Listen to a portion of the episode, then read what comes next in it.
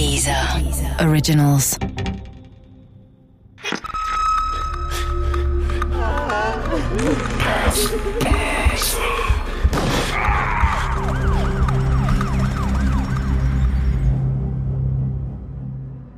Der Mord an Carmen Camper, Teil 5.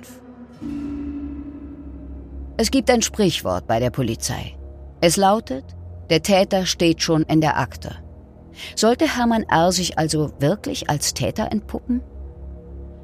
Als der Staatsanwalt Uwe Picard den Cold Case Carmen Camper übernimmt, ist es auch für ihn kein neuer Fall. Genau wie ich kannte er den Fall schon seit seiner frühesten Jugend.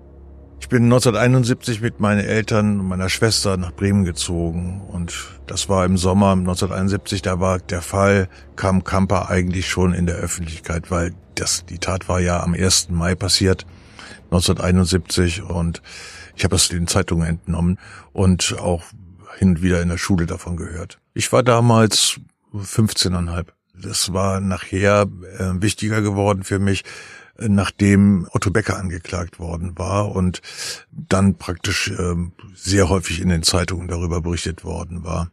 Über das Verfahren gegen Otto Becker nämlich und äh, über die Verteidigung durch Heidrich Hannover. Was ich damit sagen will, auch für Uwe Picard war der Fall Kamper mehr als irgendein weiterer Fall. Es war der Fall seiner Jugend, genauso wie es meiner war. Um diesmal nichts auszulassen, waren Picard und die ermittelnden Kommissare bereit, unkonventionelle Wege zu gehen. Sie entschieden sich, die Ereignisse des 1. Mai 1971 möglichst genau nachzustellen.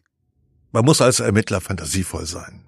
Und wenn man eine bestimmte Idee hat, muss man auch versuchen, die, wenn andere sie nicht so verstehen wollen, die auch bildhaft wieder in Szene zu setzen beispielsweise.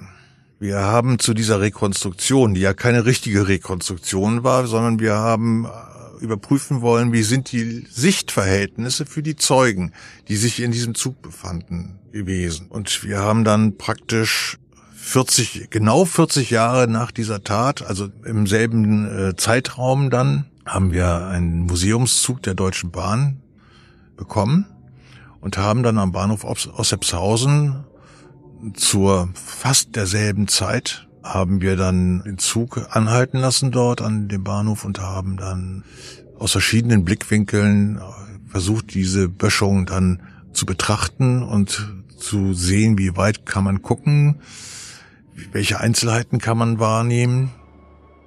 Eine Sache, die sich dabei herausstellte, war zum Beispiel, dass es ausgesprochen schwierig ist, die Größe eines Menschen von einem erhöhten Sichtpunkt aus einzuschätzen. Konnte es sein, dass der Zeuge aus dem Zug deshalb Hermann R. als Täter ausgeschlossen hatte? Wochenlang suchten die Kommissare in sämtlichen Second-Hand-Läden der Stadt Schuhe aus den 70er Jahren. Schuhe, die denen, die Carmen Camper in der Mordnacht getragen hatte, ähnelten. Sie wollten mit Hilfe der detailgetreuen Inszenierung der Tatnacht die Frage klären, die damals alle so sehr beschäftigt hatte. Wie und warum war Carmen Camper überhaupt auf den dunklen Weg unterhalb des Bahnsteigs gekommen? Wenn sie geflüchtet oder gezerrt worden war, müsste das charakteristische Spuren an ihren Schuhen hinterlassen haben.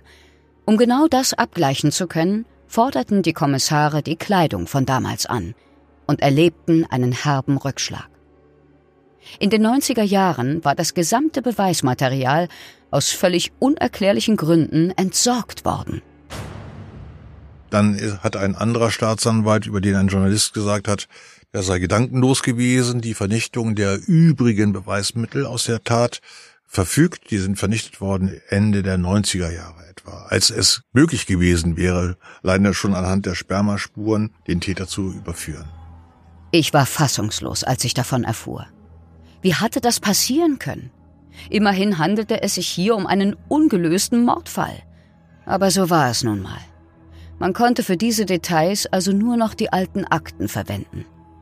Durch die nachgestellte Bahnüberquerung meiner Kollegen stellte sich heraus, dass Carmen Kamper offenbar freiwillig und ohne Hast über die Bahngleise gegangen war. Sonst hätte man das an ihren Schuhen eindeutig sehen können.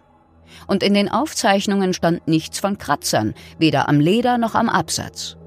Uwe Picard hatte eine ganz eigene Theorie, weshalb Carmen Kamper sich auf der Böschung befunden hatte. Dann gab es die Überlegung, dass Kam Kamper möglicherweise die Bahngleise in Richtung Böschung verlassen hat, um dann am Fuße der Böschung ihr Geschäft zu verrichten, also ausgetreten ist. Die Überlegung gab es auch aus den Gesprächen mit der Mutter von Kam Kamper ist uns klar, dass diese Überlegung wohl die naheliegendere sein dürfte. Die Mutter hat das für sehr wahrscheinlich gehalten, dass das der Grund war, weshalb Kam Kamper auf der anderen Seite der Böschung war. Ich halte die Erklärung auch für nachvollziehbar. Die entsorgten Beweismittel waren allerdings ein echtes Problem. Doch meine Kollegen konnten und wollten nicht so schnell aufgeben. Sie schrieben nochmal alle Labore an, die damals mitgearbeitet hatten. Ich glaubte, um ehrlich zu sein, keinen Moment daran, dass ich noch etwas finden würde. Umso erstaunter war ich, als ich dann hörte, dass sie Glück hatten. Das Bundeskriminalamt in Wiesbaden hatte tatsächlich noch Beweisspuren von der Kleidung Carmen Campas aus dem Jahr 1971. Es waren ein paar Haare, die man an der Kleidung der Toten gefunden hatte. Endlich, knapp 40 Jahre nach der Tat, gab es eine Fremd-DNA, die man abgleichen konnte. Der DNA-Abgleich fand ja erst Ende der 80er, Anfang der 90er Jahre Einzug in die Forensik. Zum Zeitpunkt der Tat hatte uns das Haar also noch gar nichts genutzt. Aber jetzt sah die Sache anders aus. Doch ganz so einfach, wie ich gehofft hatte, sollte es auch diesmal nicht werden. Hermann R. war schon verstorben. Erst als seine Schwester sich bereit erklärte, an einem DNA-Test mitzuwirken, bekamen wir tatsächlich Gewissheit. Der Test war positiv. Die Haare hatten Hermann R. gehört, was ihn mit an Sicherheit grenzender Wahrscheinlichkeit zum Täter macht. 40 Jahre nach dem Mord konnte der Mörder von Carmen Campa benannt werden. Uwe Picard war mehr als zufrieden.